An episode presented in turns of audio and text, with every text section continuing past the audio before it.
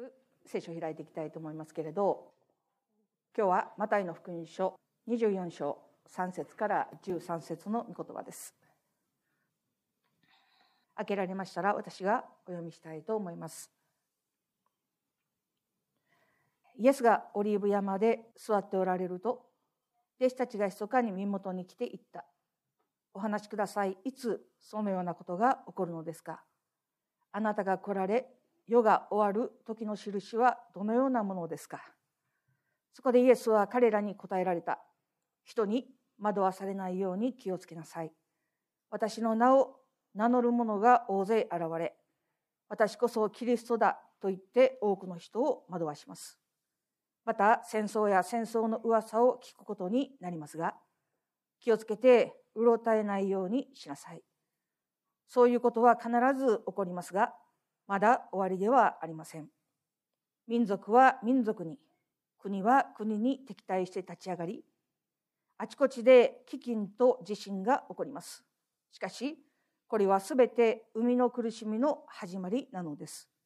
その時、人々はあなた方を苦しみ合わせ、殺します。また私の名のために、あなた方はすべての国の人々に憎まれます。その時多くの人がつまずき、互いに裏切り、憎み合います。また、偽預言者が大勢現れて、多くの人を惑わします。不法がはびこるので、多くの人の愛が冷えます。しかし、最後まで耐え忍ぶ人は救われます。アメン。今日はこのところから、今は終わりの時というテーマで、共に恵みを分かち合っていきたいと思います。今は終わりの時です。前回ですね私たちを惑わすものは一体誰なのかということについてメッセージをさせていただきました。イエス様が語られたことそれは人に惑わされないように気をつけなさいということです。人に惑わされないように気をつけなさい。その人とは一体誰なのか。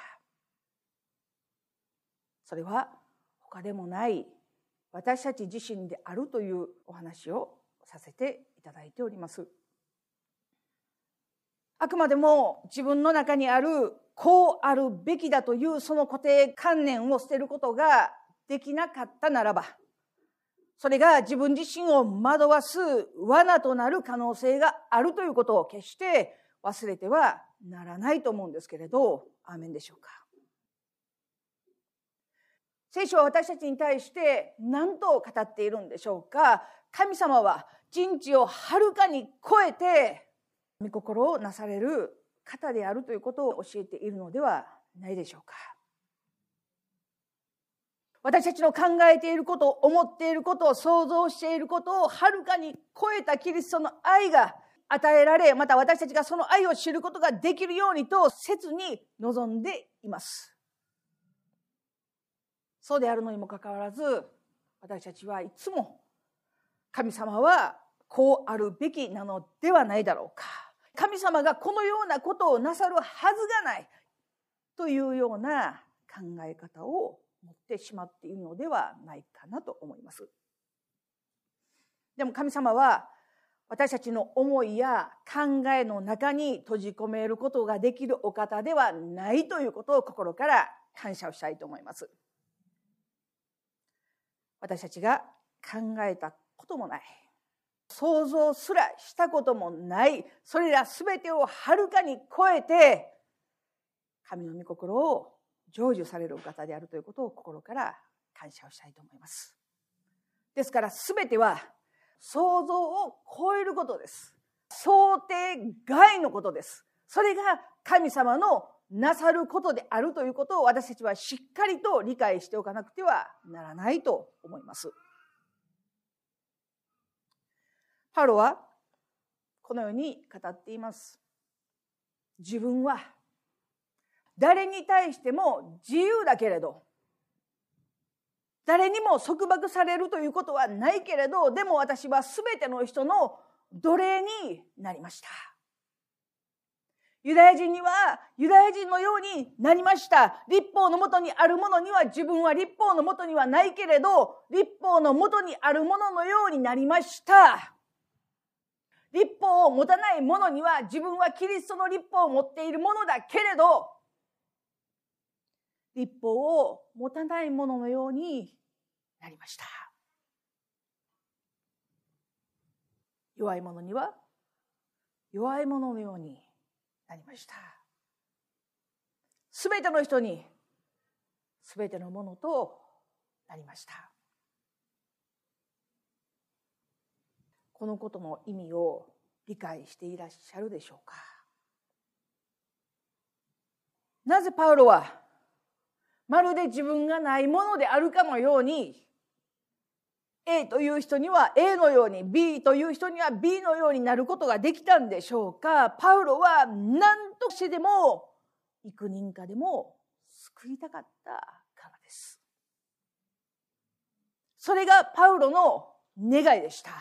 それがパウロが持っている情熱でした。私たちはパウロがまだサウロであった時代彼は誰よりもこうあるべきだという考えを強く持っていたということを知っているんじゃないんですか。だから彼は熱心にクリスチャンを迫害しましたよ。パウロにとってクリスチャンは彼自身の中にあるこうあるべきだというものとかけ離れていたからです。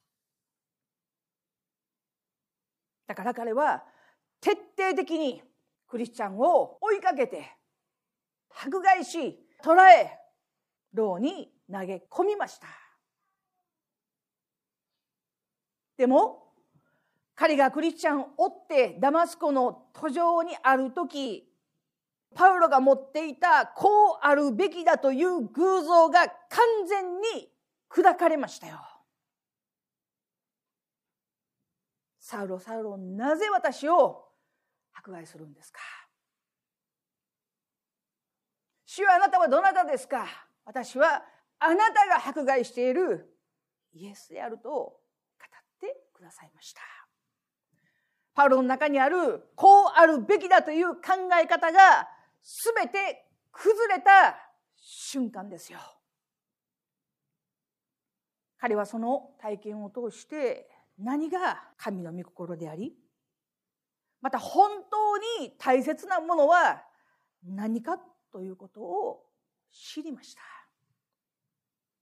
最も意味嫌っていたクリスチャンが語っているイエスこそがメシアであるということを知ったんです。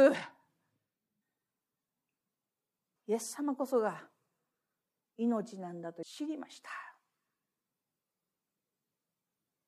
嫌って迫害して苦しめていたものが本当のものだったと気づく瞬間を理解することができるでしょうか。そのような経験をされたことがあるでしょうか。私たちの問題の多くは本筋ではなくて枝葉のことばかりに気を取られてしまうところにあるのではないかなと思います。そして全ての問題の元をたどれば自分のこうあるべきという偶像にたどり着くのではないでしょうか。夫はこうあるべきです。妻はこうあるべきなんじゃないんですか？自分の子供はこのように育つべきなんじゃないんですか？教師は友達は牧師はこうあるべきなんじゃないんですか？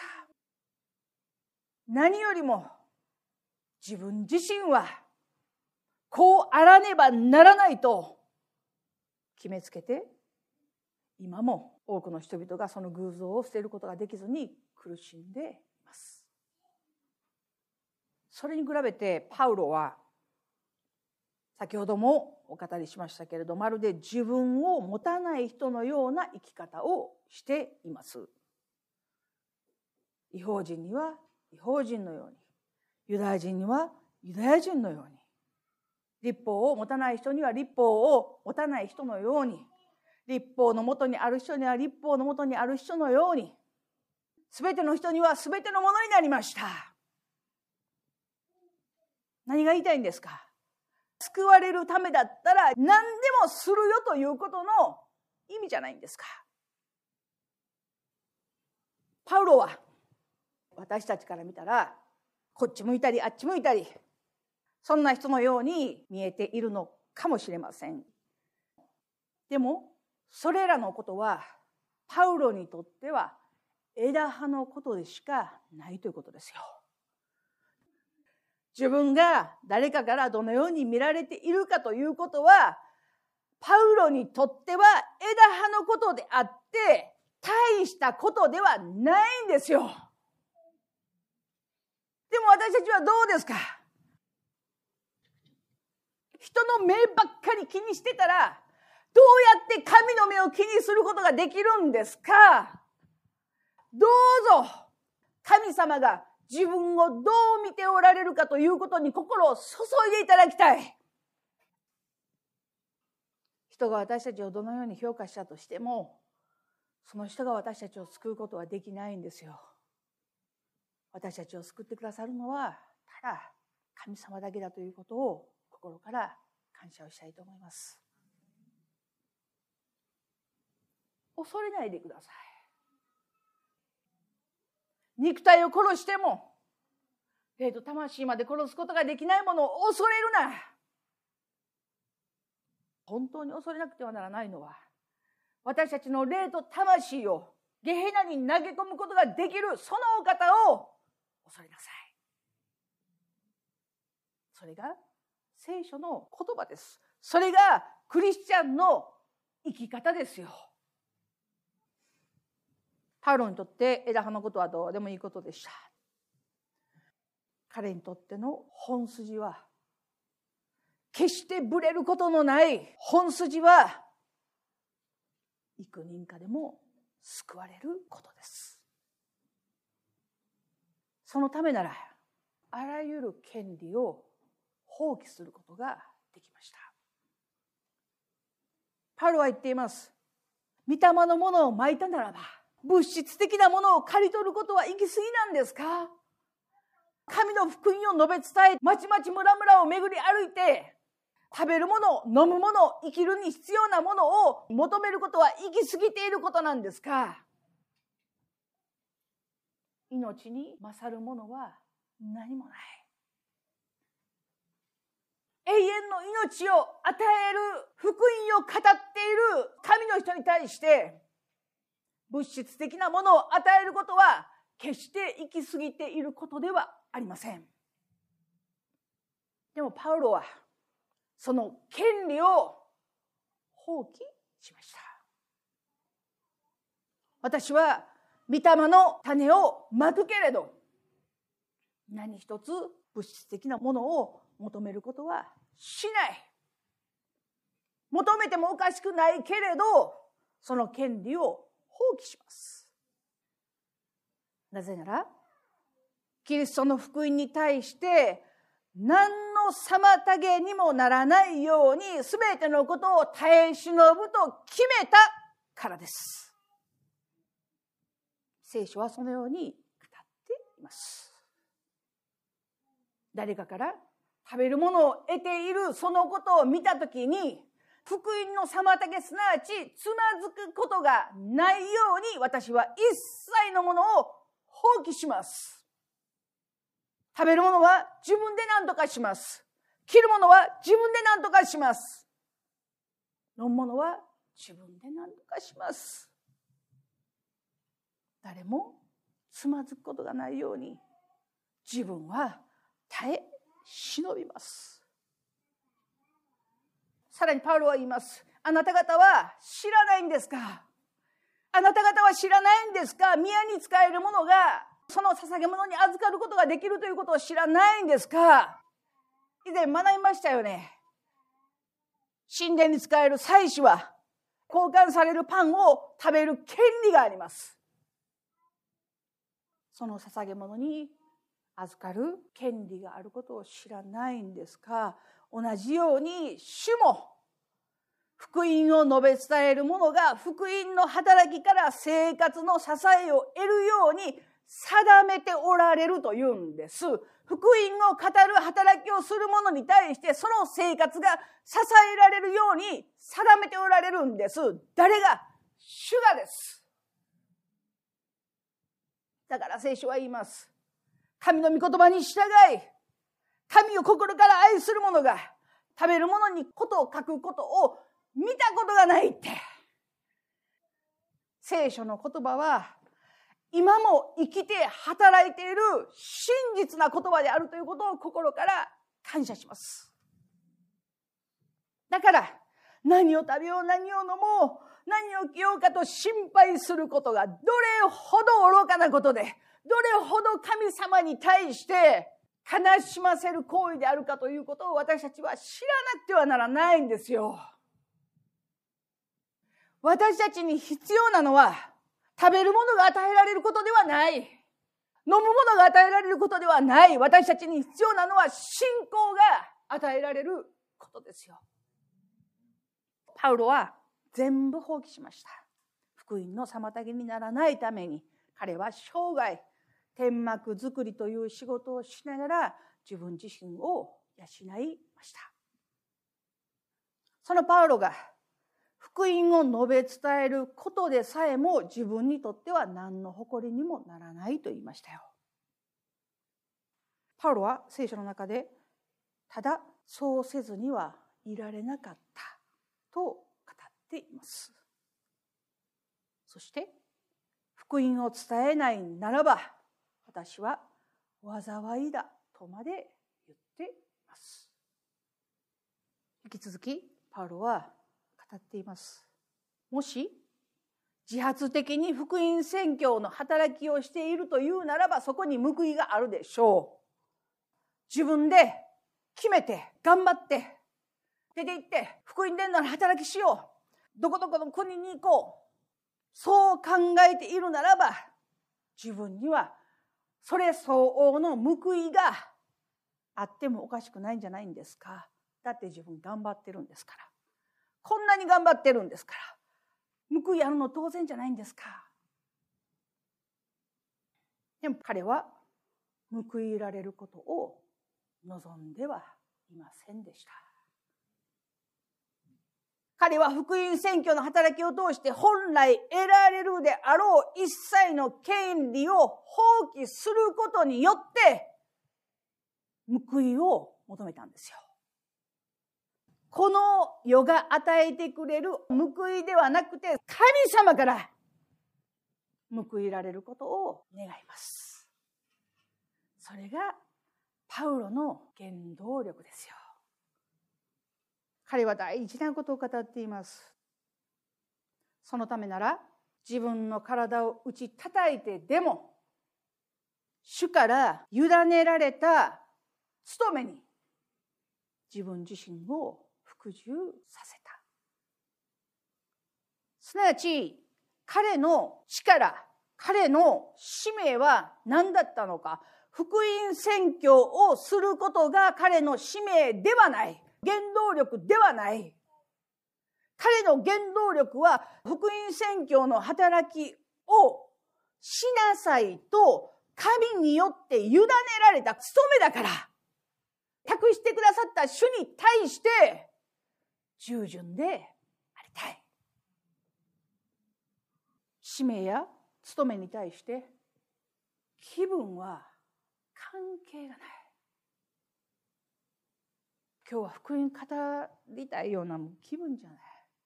伝道したいような気分じゃない。体力も気力もどうしようもない。でももしそれが主から委ねられた務めならばどういう状況であったとしても時が良くても悪くても主を愛するがゆえにその働きを全うしたいそれが私たちクリスチャンの動機であるべきだと思うんですけれどアーメンでしょうか。もちろん私たちは頑張らなくてはなりません。努力しなくてはなりません。訓練も受けなくてはならない。それらのことは必要です。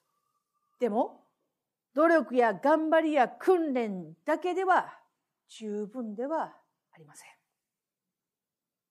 すべての原動力は精霊様によらなくてはならない。皆さんご存知ですか？精霊様はイエス様そのものなんですよ。精霊様が共におられるということはイエス様が共におられるということなんですよ。自分のうちに精霊様がおられる神の宮として精霊様が住んでおられるこの体に宿っておられるということはイエス様が私たちのうちにおられるという。だから聖書を教えています。神の宮だからその宮を汚してはなりません。そこに住んでいるのは誰ですか？精霊様です。精霊様って誰ですか？イエス様と全く同じ別の方という意味です。そのお方が私たちのうちにおられるというんです。もちろん精霊には様々な賜物があります。愛、喜び、平和、寛容、親切、忠実、柔和、自制、様々な賜物があるでしょう。癒しの賜物、奇跡の賜物、予言の賜物、威厳の解き明かし、様々な賜物があるでしょう。技もあるでしょう。でも、その究極は、イエス様が愛そのものであったように、精霊もまた愛そのもののお方であるということを忘れてはならない。主は私には愛がないんです。愛を与えてください。そんな風に祈ったことないですか？違うんですよ。愛は与えられている誰を通して、聖霊様を通して、すでに与えられているんです。でも、イエス様と聖霊様の唯一の違いは、イエス様は罪人のところに自ら進んでいかれ、友となられたけれど、精霊様は歓迎する者と共に働かれる霊だということです。私たちのうちに全てのものを持っておられる精霊様がおられるということを決して忘れてはならないと思います。今何の話をしているか世界の終わりの聖書予言ということについて話をしていますけれど。クリスチャンがクリスチャンとしてどうあらねばならないか。枝葉のことではなくて本筋から外れたことではなくて本当に大切なことは何か。そのことをお話ししているつもりです。聖書は言います。終わりの時には愛が冷えます。愛が冷えるってどういうことですか？聖霊様に本当により頼んで働くクリスチャンが少なくなるということの意味です。自己犠牲ではなくて神様から委ねられた務めを全うしたいと願いつつ主と人に仕える人が少なくなるということを表しています。不法がはびこるので多くの人の愛が冷えますって。私たちは間違いなく終わりの時を生きています。今は終わりの時です。ヨハネは語りました。幼子たち今は終わりの時です。誰が言いました？ヨハネです。今は終わりの時です。反キリストが来るとあなた方が聞いていた通り、今や多くの反キリストが現れています。それによって今が終わりの時であるとわかるんじゃないんですか。誰が言ったんですか？ヨハネです。今から2000年ほど前に生きていたヨハネが今は終わりの時です、皆さん。そのように警告しました。いつ ?2000 年ほど前の話です。そして今私たちは言います。今は終わりの時です。じゃあ終わりの時っていつなんですか？ずっと終わりの時です。2000年前から今に至るまでずっと終わりの時です。この終わりの時いつ始まりましたか？人々に精霊が望んだ時です。ヨエルの言葉が成就した時です。終わりの時に私の霊を注ぎますよ。今から約2000年前に人々に精霊が注がれたその時から終わりの時代が始まっています。今もそうです。2000年が経ちました。その時に私たちはどうするんですかと問われているんです。ヨハネの黙示録の中で「しっかり私はすぐに来る」という言葉がありますよね。だから弟子たちはすぐにイエス様来られると思ったんです。私たちの感覚で言うとすぐというならばすぐです。いつイエス様来られるんですか？すぐです。だから弟子たちもその時代の人たちも一生懸命祈りました。いつ主が来られるんだろうか？イエス様は来られる前の前兆を話されました。終わりの時には偽キリストが現れます。はい、今すでに現れています。そして、ヨハネが晩年の時にもすでに現れていました。戦争、飢饉、地震、疫病が起こります。はい、今まさにそのことが起こっています。でも、過去においてそれらのことも全て成就されています。飢饉も地震も疫病も今も昔も起こっています。当時の人々は主が来られるのが遅い約束を忘れられたのではないだろうかというような話がたくさん出てきたので、ペテロは言いました。主にあって一日は千年のようであり、千年は一日のようですよ。ちょっと待って。じゃあ、例えば70年、80年生きている間に主の再臨が来る確率って、重要なことはどう考えるかです。これらのことはずっと続いてるから、これからも続いていくんじゃないか。もしくは、可能性があるならば、準備しなくてはならないのではないか。この二つです。私たちはどちらの人になるんでしょうか。聖書は何と語っているでしょうか。マタイの福音書の24章の後半を見るとこのように語られています。36節ですねただしその日その時がいつなのかは誰も知りません。天の御使いたちも子も知りません。ただ父だけが知っておられます。ここで語られている子も知りませんというのはイエス様もご存知なかったという意味ではありません。子にとってそれは関係のないことですということの意味です。